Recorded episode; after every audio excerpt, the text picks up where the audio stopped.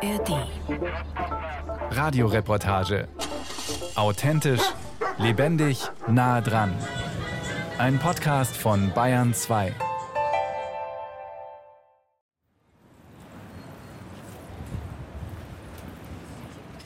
Gegenüber vom Hauptbahnhof Nürnberg steht ein imposanter Sandsteinbau. Ein langgezogenes historisches Gebäude mit Giebeldach. Es ist das Künstlerhaus. 1910 wurde es eröffnet.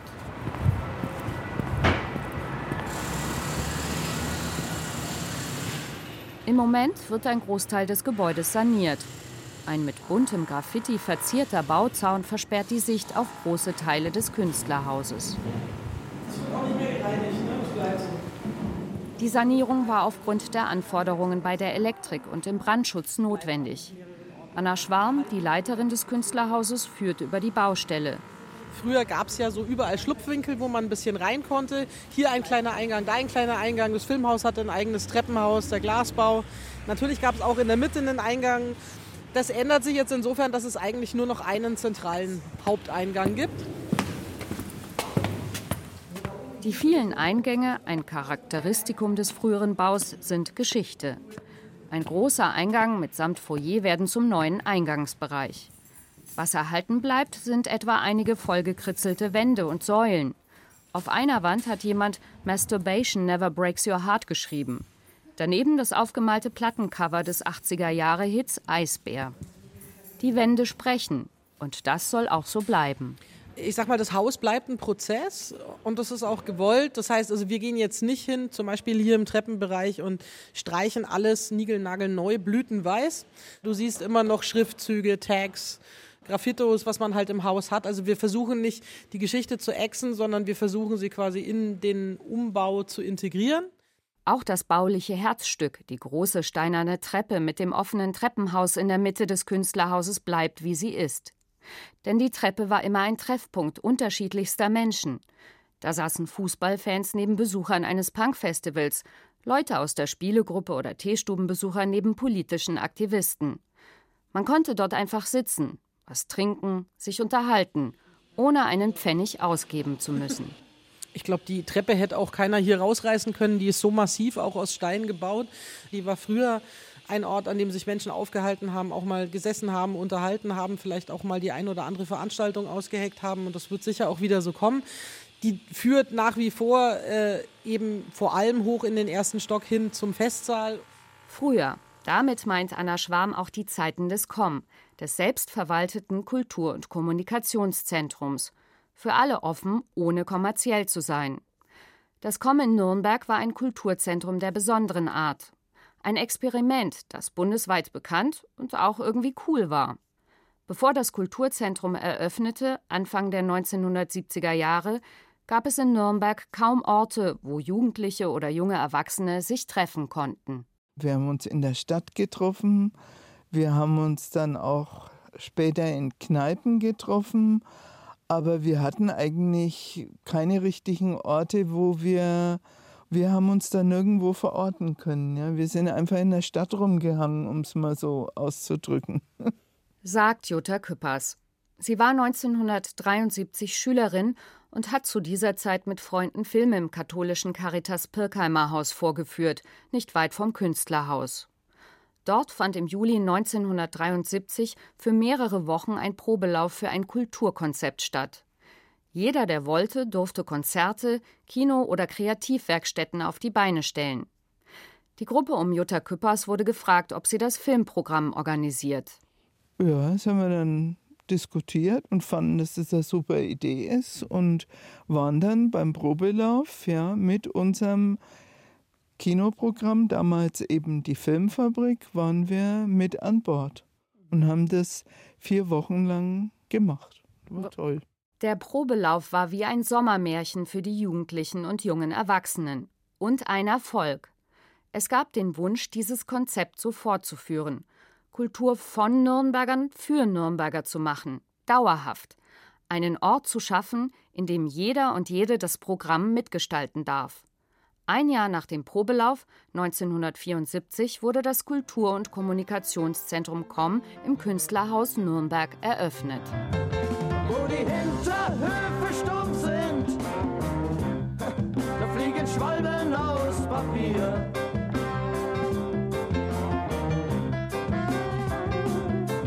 Und die Menschen, die hier leben, wollten immer weg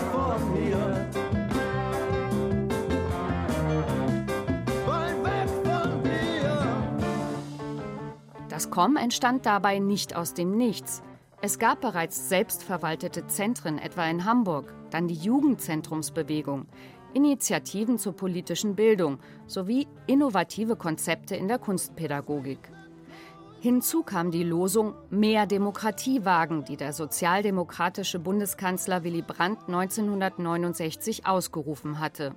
Und darauf hatten viele Jugendliche Lust. Den Raum dafür bot in Nürnberg das Künstlerhaus. Die Stadt konnte mit dem vom Krieg beschädigten Gebäude nicht viel anfangen. Für das Kulturzentrum ein Glückstreffer mit über 3000 Quadratmetern Platz. Naja, wegen so maroder Charme, das fanden wir ganz toll. Also wir waren von dem Gebäude hellauf begeistert und es war klar, dass man da echt alles machen kann. Doch neben einem Raum brauchte das neue Kulturzentrum vor allem eines politische Rückendeckung. Die kam von Hermann Glaser, Sozialdemokrat, Jahrgang 1928 und Kulturreferent der Stadt Nürnberg. Geprägt von den Grauen des Nationalsozialismus wollte er eine andere Kulturpolitik schaffen. Eine, die aus der Stadtgesellschaft kommt und in diese hineinwirkt.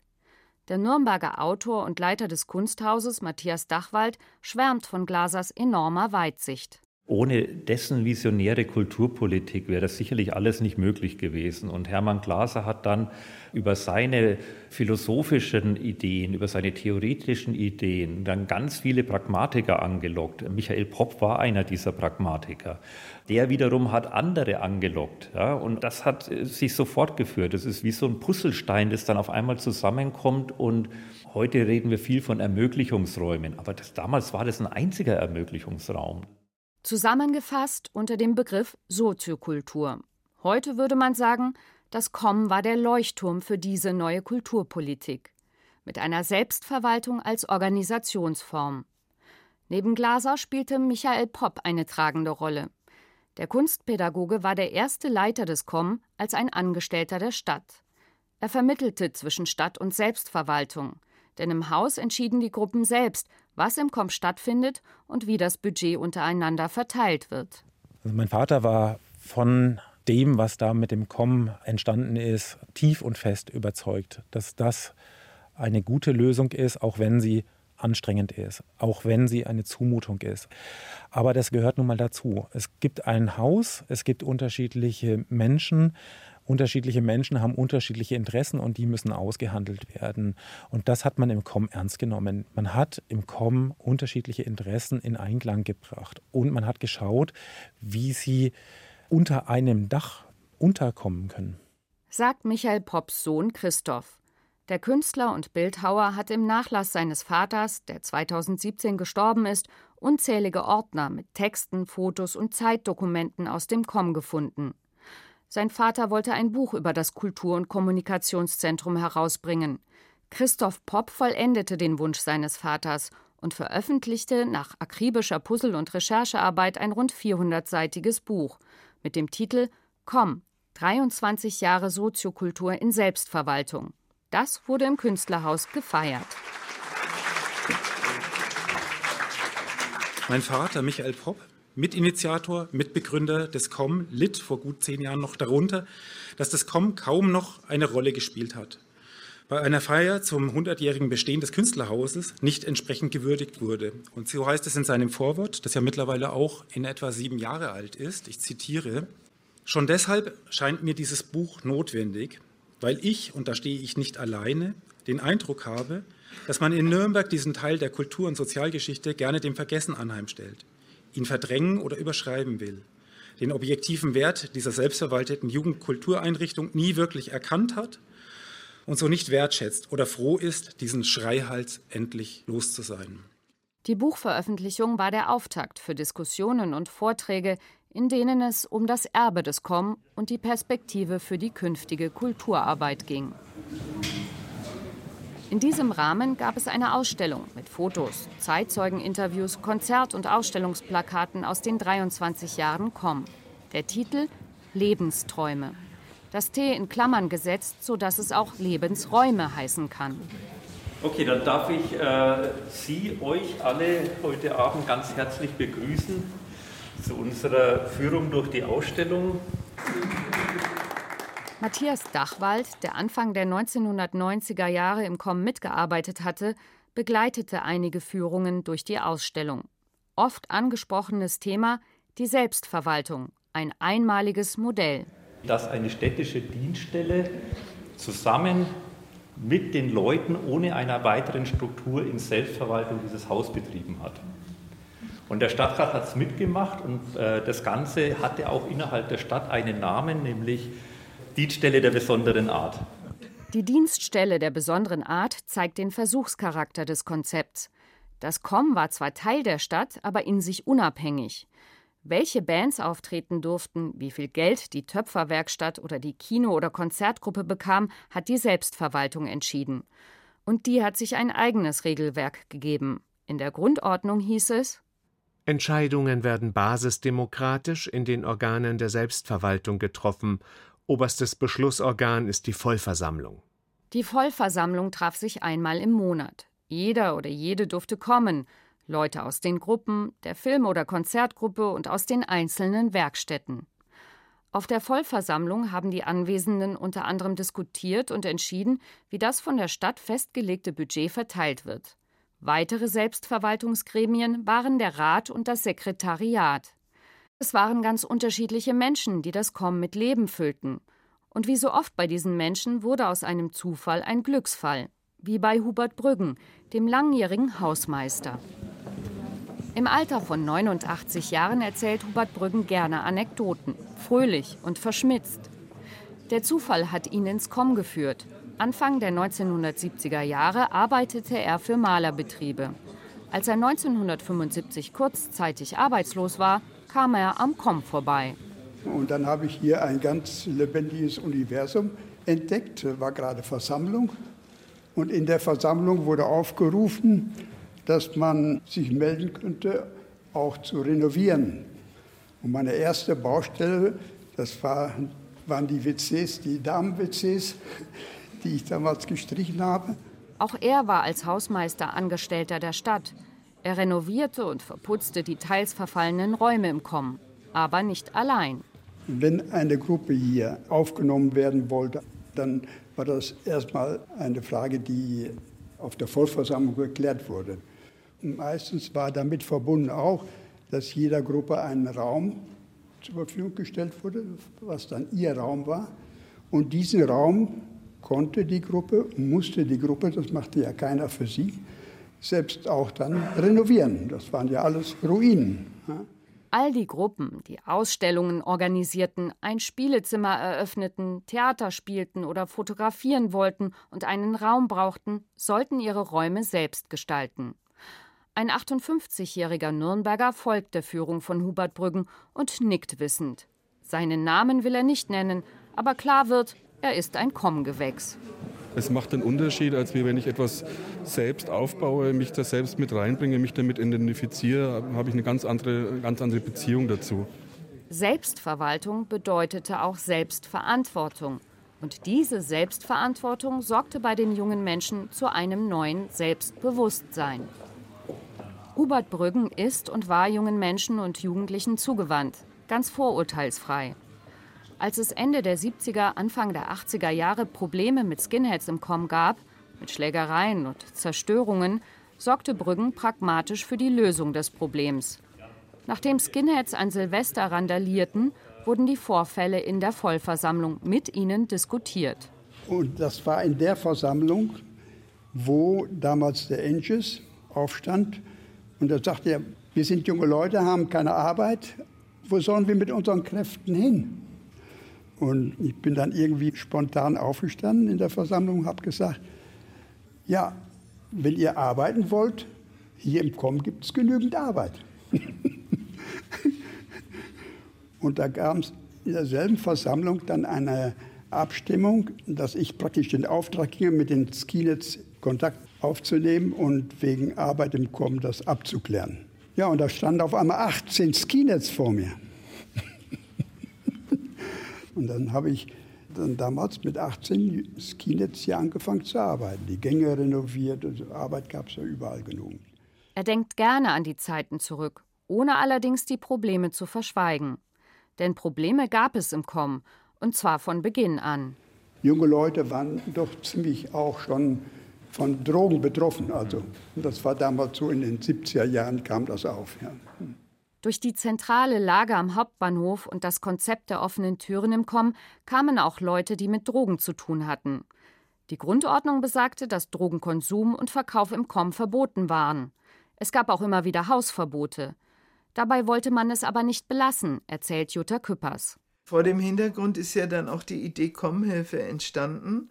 Also zu sagen, naja, wenn die dann schon da sind, dann lassen wir sie rein und beraten sie, wenn sie beraten werden wollen und geben ihnen Unterstützung, um aus so einer Drogenkarriere auszusteigen. Daraus entstand die Kommhilfe, aus der wiederum die alternative Jugend- und Drogenhilfe Mudra hervorgegangen ist. Diese ist in Nürnberg heute noch aktiv und hilft Menschen mit Drogenproblemen beim Ausstieg aus der Sucht, bei der Wohnungs- und Arbeitssuche. Der Aufbau der Kommhilfe, später Mudra, ist typisch fürs Com. Es gibt ein Problem, also sucht man nach Lösungen. Durch die Selbstverwaltung hat es kaum bürokratische Hürden gegeben, erklärt Matthias Dachwald. Man hat ein Problem erkannt, hatte Überlegungen, wie man dieses Problem vielleicht angehen könnte, hat mit ein paar Leuten gesprochen, die das ähnlich sehen und hat dann auf der Vollversammlung den Antrag gestellt, irgendwas damit zu machen. Also wenn man Geld gebraucht hat, hat man gefragt, ob man als Gruppe aufgenommen werden kann und an dem Selbstverwaltungshaushalt partizipieren kann. Und das war unmittelbar möglich. Und das war natürlich schon ein super schnelles Entscheidungsgremium. Damit hat das COM soziale und kulturelle Projekte hervorgebracht und wirkte wie ein Herz, dessen Puls in der Stadt immer noch spürbar ist. Der Konzertveranstalter Konzertbüro Franken gehört dazu, auch die sehr aktive und kreative Kindertheaterszene das Netz der Kulturläden fernab vom Zentrum sowie das Badentreffen, das jeden Sommer Hunderttausende Besucher anzieht. Ganz viele Einzelpersonen, die als Kulturschaffende, als Künstler im KOM ihre ersten Kulturkontakte hatten. Die gesamte heutige Nürnberger Kulturlandschaft ist größtenteils ein Produkt des KOM. Das KOM war berühmt und berüchtigt zugleich. Spannungen blieben nicht aus, auch wegen der bekannten Probleme mit Drogen und Randale.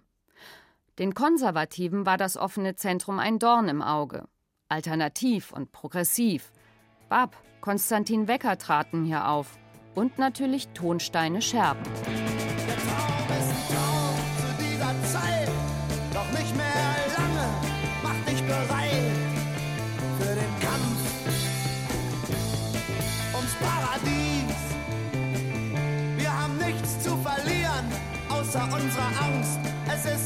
Zukunft, unser Land. Gib mir deine Liebe, gib mir deine Hand. Im KOM war die Ausrichtung links, antifaschistisch. Die Anti-Atomkraftbewegung traf sich hier. Laut dem Magazin Spiegel sah die CSU das KOM als Brutstätte für Terroristen und Hausbesetzer. Doch das von der SPD regierte Nürnberg hielt dem KOM die Treue. Allerdings spitzte sich das politische Tauziehen zu und gipfelte in den Massenverhaftungen vom März 1981. Nach einer spontanen Demonstration, nach einer Filmvorführung im Com, umstellte die Polizei das Kulturzentrum. Keiner kam raus, keiner kam rein. Originalnachrichten vom März 1981. Es ist ein handfester Skandal, der sich anbahnt um die Massenverhaftungen im Nürnberger Kommunikationszentrum. Hier waren in der Nacht zum Freitag 164 junge Leute festgenommen worden. 141 blieben in Haft. Der Anlass? Sechs zerbrochene Schaufensterscheiben, die bei einer spontanen Demonstration in der Innenstadt zu Bruch gingen. Die gleichlautenden Haftbefehle wurden eilig ausgestellt. 141 zum Teil Minderjährige saßen Tage, manche sogar Wochen und Monate lang im Gefängnis. Darunter auch welche, die gar nicht auf der Demonstration, aber zufällig im Kommen waren. Ein Rechtsbruch. Bundesweit zeigte sich Widerstand. Eins, zwei, drei, lass die Leute frei! Eins, zwei, Das Vorgehen des bayerischen Staates bewirkte, dass sich selbst Bürgerinnen und Bürger, die vorher dem Komm kritisch gegenüberstanden, solidarisch zeigten. Die Verhafteten wurden nach und nach freigelassen. Das Komm wurde nach den Massenverhaftungen noch berühmter, sowohl in Deutschland als auch im Ausland. Doch das Trauma blieb. Der 5. März war ein Keulenschlag, der das Kommen betäubt hat, aus meiner Sicht. Das heißt, ein halbes Jahr, ein Dreivierteljahr hat es gedauert, bis hier wieder Kommunikation über solche politische Vorfälle passiert ist. Das heißt nicht in den einzelnen Szenen, das hat immer irgendwo funktioniert, aber dass das Kommen sich damit organisiert auseinandergesetzt hätte. Als Michael Popp das sagte, zum 20-jährigen Jubiläum des KOM war es nicht mehr lang hin, bis zum Ende des selbstverwalteten Kulturzentrums. Bereits Anfang der 1990er Jahre setzten große Veränderungen dem KOM zu, erinnert sich Matthias Dachwald, einer der letzten Selbstverwaltungssekretäre. Wir haben die Wiedervereinigung gehabt. Ganz viele kreative Menschen sind nach Berlin gegangen. Also Nürnberg hat sich wie andere große Städte in Deutschland ausgedünnt von der kreativen Szene her. Dann ist gleichzeitig in unmittelbarer Nähe die LGA entstanden, also ein weiteres ganz großes kulturelles Zentrum, das dem Com über ein paar Jahre hinweg ziemlich den Rang abgelaufen hatte. Und der politische Rückhalt brach ab. Im Wahlkampf zu den Kommunalwahlen 1996 warb die CSU damit, das Com schließen zu wollen. Also die CSU hat Wahlkampf gemacht und hat unter anderem das Slogan gehabt, weg mit dem Schandfleck. Und das meinte einerseits den architektonischen Schandfleck kommen, aber auch den inhaltlichen Schandfleck kommen, also die benannte Drogenproblematik oder linksradikale Kräfte im Haus. Überraschend kam es 1996 zum Wechsel und Ludwig Scholz wurde der erste Oberbürgermeister der CSU in Nürnberg. Er wollte sein Wahlversprechen einlösen und das Komm schließen. 1997 war das selbstverwaltete Kulturzentrum in Nürnberg Geschichte. Der Vordenker dieser anderen Kulturpolitik, Hermann Glaser, machte allerdings nicht nur die Politik für das Ende verantwortlich. Dass es heute nicht mehr in dieser Form besteht, ist nicht nur irgendeine Sache von repressiven Stadtverwaltung, sondern es ist auch der Geist der Jugend anders geworden. Das heißt, eine Sache selbst in die Hand nehmen und selbst gestalten, selbst verwalten, das ist heute, wenn man es modern sagt, nicht mehr in. Der Traum ist aus. Der Traum ist aus. Der Traum ist aus. Und jetzt? Die Erkenntnisse und Ideen aus der Soziokultur werden inzwischen wieder an die Oberfläche gespült und diskutiert. Unter anderem in der Diskussionsrunde mit dem Titel Goodbye Culture, die prekäre Situation der Kultur und die Folgen für die Demokratie. Das Interesse ist groß, der Raum im Künstlerhaus voll. Eilig werden Stühle geholt. Also vielleicht ganz kurz für alle, die jetzt keinen Sitzplatz haben. Wir zoomen die Veranstaltung auch nach unten. Das heißt, wer sagt, er möchte jetzt nicht die ganze Zeit stehen, es besteht auch die Möglichkeit, sich das Ganze unten anzusehen. Es geht um Kultur in Zeiten von knappen Kassen und was die Soziokultur dabei bewirken kann. Dabei wird klar, im KOM haben auch nicht alle Jugendlichen aus der Stadt mitgemacht. Auch hat das Programm nicht alle erreicht. Viele fühlten sich von den verrauchten, teils verranzten Räumen abgestoßen. Aber das Haus stand allen offen, die sich engagieren wollten. Der Kulturexperte Tobias Knoblich, Erfurter Kultur- und Stadtentwicklungsreferent, findet solche basisdemokratischen Projekte gerade in einer sich zersplitternden Gesellschaft gut. Weil Zusammenhalt immer schwieriger wird, weil die Gesellschaft noch bunter, noch schwieriger kalkulierbar geworden ist und weil es noch schwerer wird, Menschen auch zu mobilisieren. Damals war es ja eine Kulturrevolution, die stattgefunden hat, nicht weniger als das. Ob es eine neue braucht, ich würde mal sagen, durchaus ja. Ermöglicht haben diese Kulturrevolution engagierte, politisch interessierte Jugendliche und junge Erwachsene, unterstützt von der Stadtpolitik. Wer was machen wollte, brauchte gute Argumente, Zeit und Energie. Angesichts der gesellschaftlichen Herausforderungen hält der Direktor des Zentrums für Kulturforschung Berlin, Dieter Hasselbach, die Kultur von unten für wichtig und richtig. Naja, wir bekommen Leute, die sich auseinandersetzen können, auch was ganz wichtig wird in einer migrationsgeprägten Gesellschaft mit kulturellen Differenzen, die sie austragen können in den Kulturhäusern. Ich finde das ein wunderschönes Modell eigentlich. Gehört nur Mut dazu. Mut und Risikobereitschaft in den schnellen Zeiten von Social Media? Politische Entscheidungsträger erfahren regelmäßig in Umfragen, wie es um ihre Beliebtheit steht oder wie viel Zustimmung ihre Partei gerade bekommt. Und jede politische Entscheidung zieht unmittelbar und in Sekundenschnelle einen Shitstorm nach sich. Trotzdem, gerade deshalb ist Basisdemokratie wichtig, sagt der Nürnberger, der das Kommen in Aktion erlebt hat. So konträr wie Meinungen waren, es wurden Entscheidungen getroffen und Mehrheiten kamen zustande und es wird akzeptiert. Und was ich in der Gegenwart erlebe, ist, dass hier viel davon verloren gegangen ist. Es gibt nur noch Schwarz-Weiß, es gibt nur noch meine Meinung, es gibt nur noch Gut und Böse.